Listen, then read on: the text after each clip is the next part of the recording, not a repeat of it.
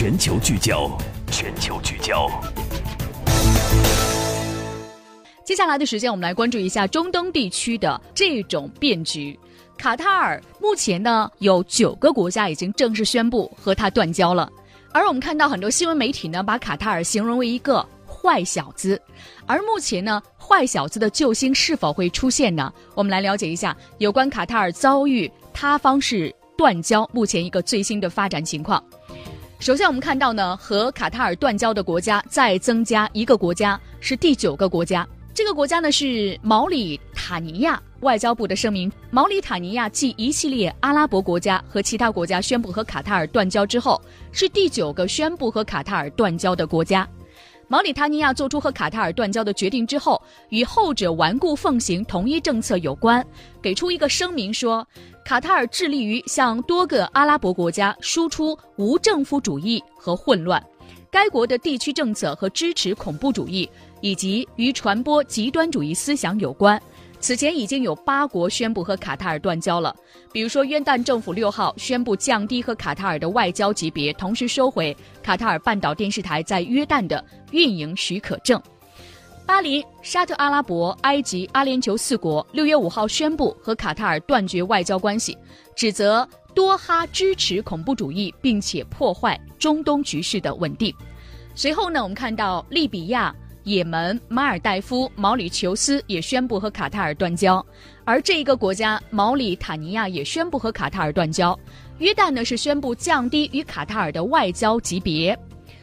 在这样的情况下，我们看到卡塔尔其实还是比较镇定的。针对断交潮，卡塔尔外交部回应称，对一些阿拉伯国家不公正、不正当、不合法的断交决定表示遗憾，并且予以谴责，称这些行为侵犯了卡塔尔的主权。卡塔尔外交部称，这些措施是不合理的，是基于没有实际依据的指控。卡塔尔的外交大臣在接受半岛电视台采访的时候表示，卡塔尔不会采取使局势激化的措施。我们认为那些问题应该通过兄弟国家谈判解决。他也表示，卡塔尔不会使局势激化。即便多国已经针对多哈采取了严厉的单方面的措施，对那些受到家庭关系维系的海湾国家居民造成负面的影响。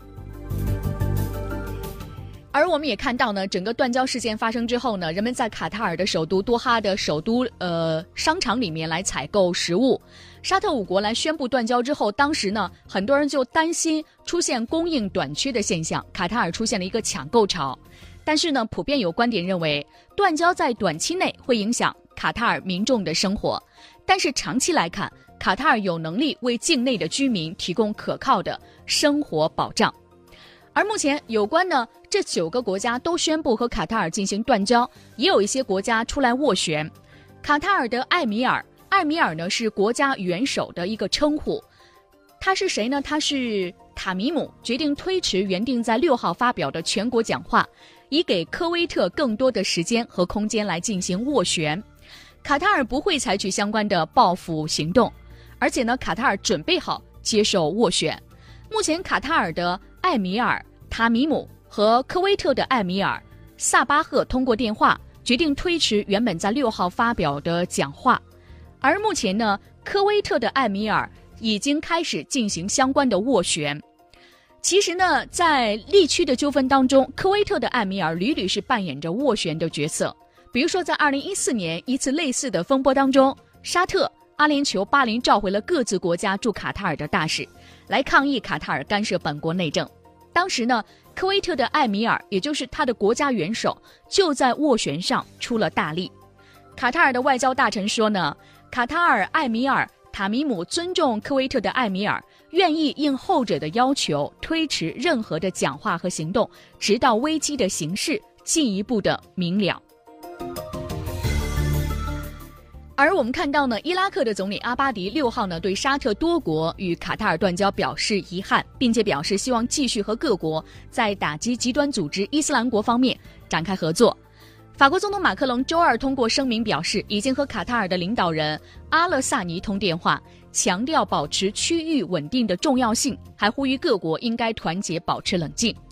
昨天我们介绍到呢，和塔尔卡塔尔呢进行断交的这些国家有两个主要的导火索，一个呢是一笔多达十亿美元的赎金，还有呢就有可能是一条假新闻。而我们看到伊朗这个国家呢也表示，接下来呢会对卡塔尔呢伸出援助之手。而美国方面的表态，我们看到呢，美国有可能是这一次断交风波幕后的主要推手，他的表态呢有各有不同。特朗普和他的国防部分别来斡旋中东局势，而且特朗普和国防部给出了截然不同的两份不一样的立场。在今天早晨，白宫和国防部分别发表声明。白宫称，特朗普和沙特国王萨勒曼通电话，强调地区国家需要团结来打击恐怖主义，禁止任何地区国家来资助恐怖主义、宣传极端主义。而美国国防部表示，国防部部长马蒂斯。和卡塔尔的防长通了电话。稍早前，国防部还称赞卡塔尔为地区安全做出贡献。而我们知道呢，卡塔尔这个地方呢设有美军在中东最大的军事基地。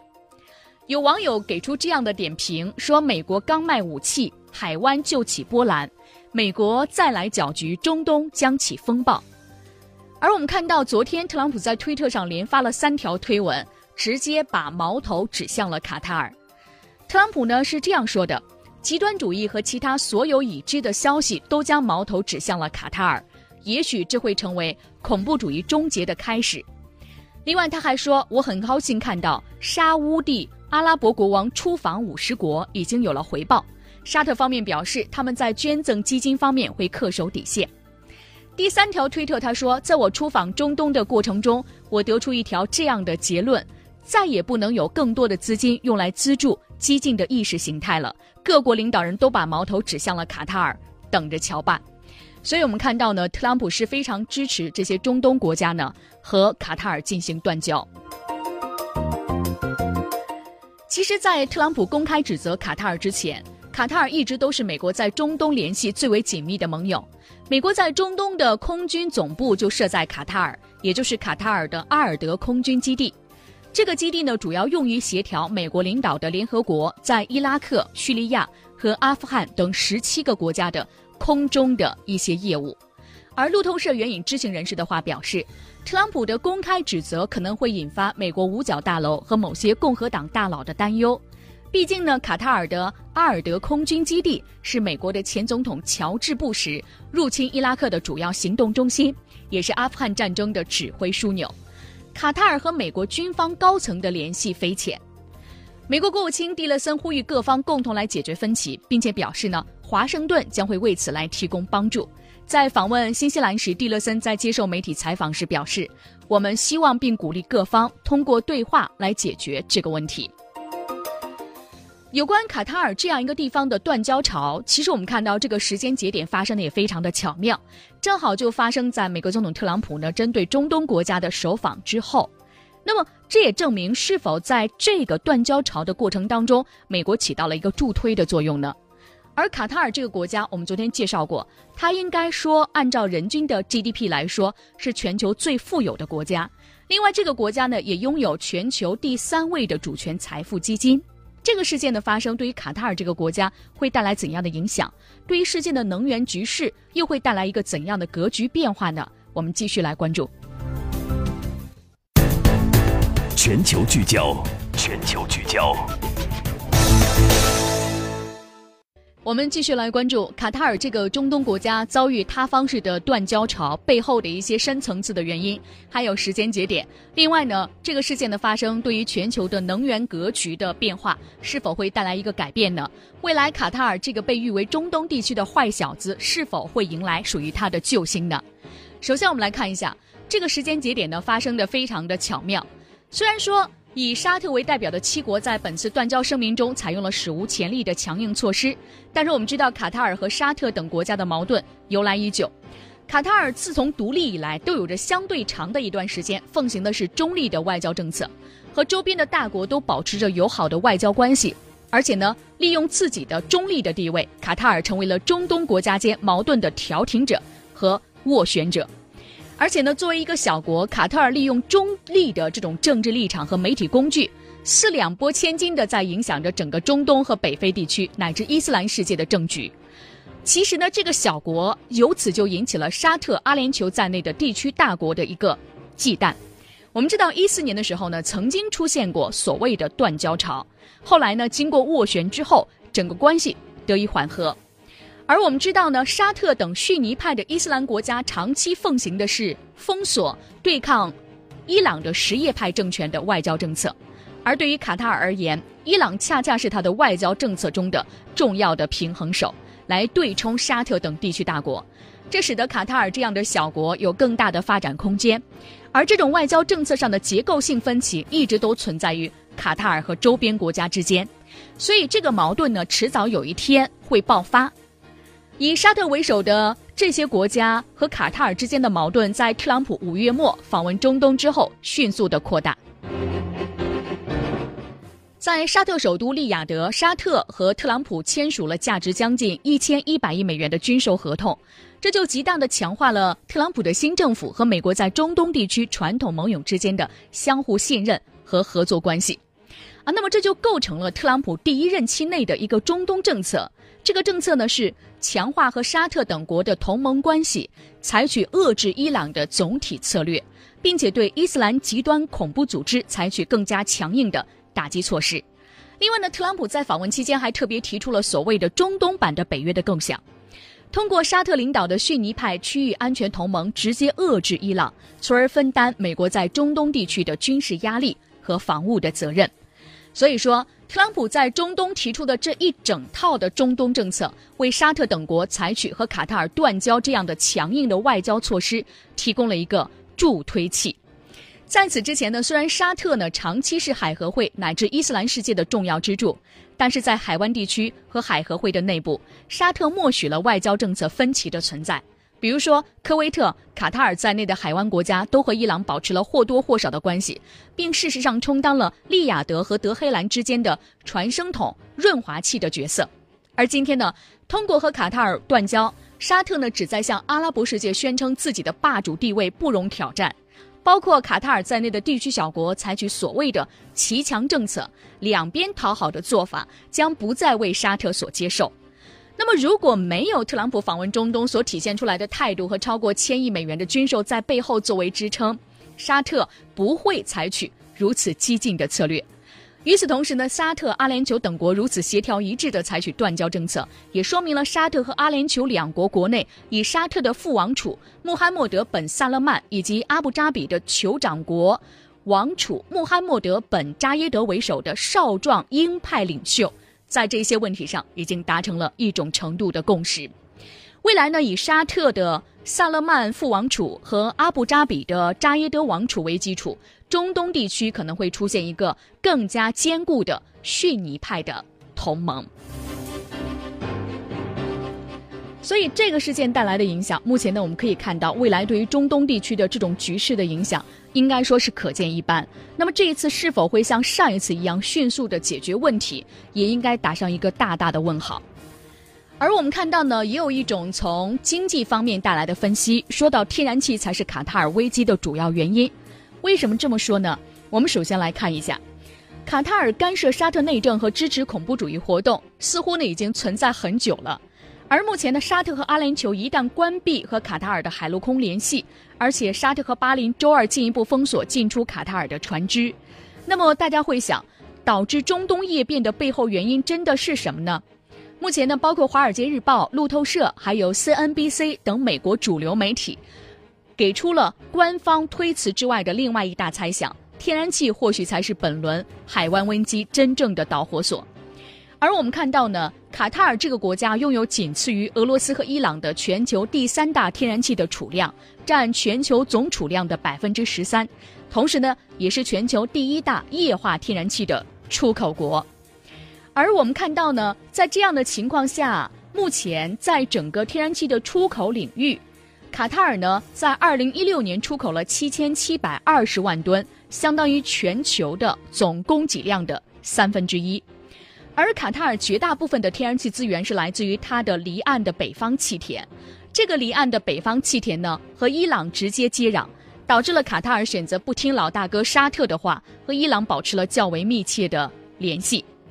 而它的天然气资源同海湾的产油国的收入源头形成了分野，并不一致，这也造成了卡塔尔一直以来在过去的二十年间能够摆脱和沙特的政治影响这样的一个关系。而目前呢，美国和沙特非常担心卡塔尔成为伊朗、俄罗斯、叙利亚地区轴心的积极支持者，所以可能才下定决心击杀卡塔尔。这个事件发生之后呢，对于天然气市场的影响，很多的分析师认为，目前仍然正在观望当中。因为我们看到呢，阿联酋的查夫伊拉港对于来往于卡塔尔的货船关闭，严重的扰乱了卡塔尔的远航亚洲、欧洲和美洲的船舶在这个港口停驻加油等既定的日程。而目前，富查伊拉港濒临着阿曼湾霍尔木兹海峡，是重要的海上能源通道。有业内的消息称，这个举动会令卡塔尔的油气船绕道走更贵的海上航线。